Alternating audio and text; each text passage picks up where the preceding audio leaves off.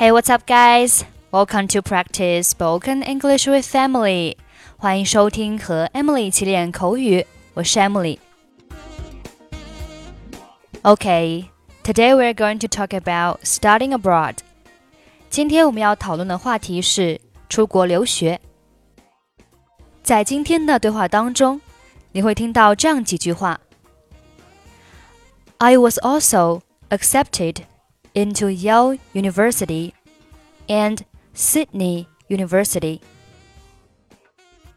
If I were you, I'd apply for some scholarships and grants before you decide.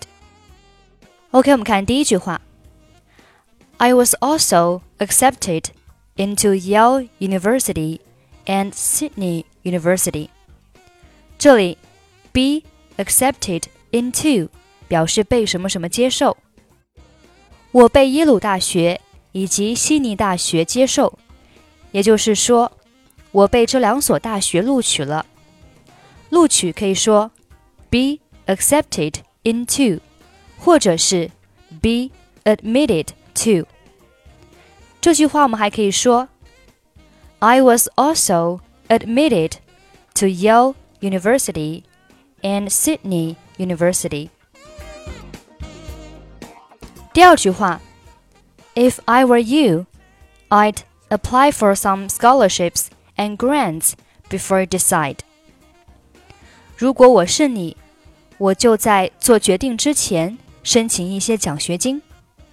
这里用到的句型是 If I were you, I would. 如果我是你，我将怎么做？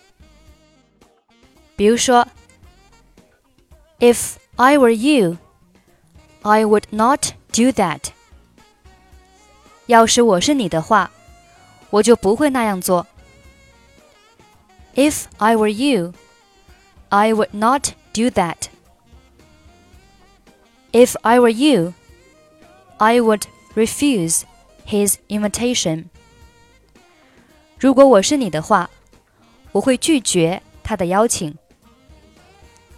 If I were you, I would refuse his invitation. Apply for 表示申请，scholarships and grants 表示奖学金。If I were you, I'd apply for some scholarships and grants before you decide. Okay, now let's listen to the dialogue. What do you think of studying abroad? I think it's a good idea.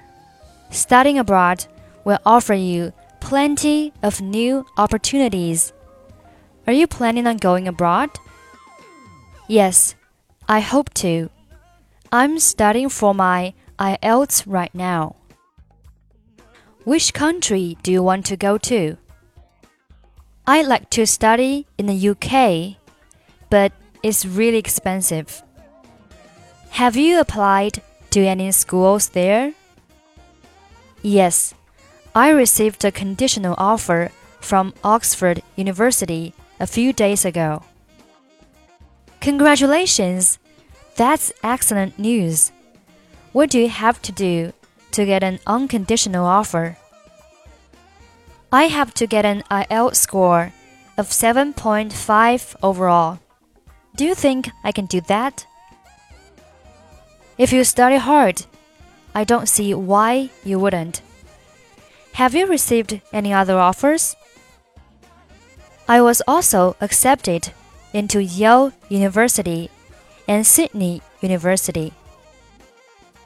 If you're worried about money, the cost of living is lowest in America. However, if you go to Oxford University, you will probably be able to get any job you want in the future. I just can't decide where to go. It's not an easy decision to make.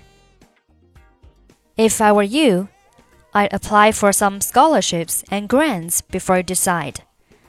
Whatever you do, I know you will succeed. Okay, that's pretty much for today. 如果您想参与本期节目的跟读版本以及语音打分，欢迎您关注我们的微信公众号英语主播 Emily，在公众号里回复“节目”两个字就可以加入，或者您也可以关注我们的抖音号“英语主播 Emily”，获取更多英语内容。I'm Emily. I'll see you next time. Bye bye.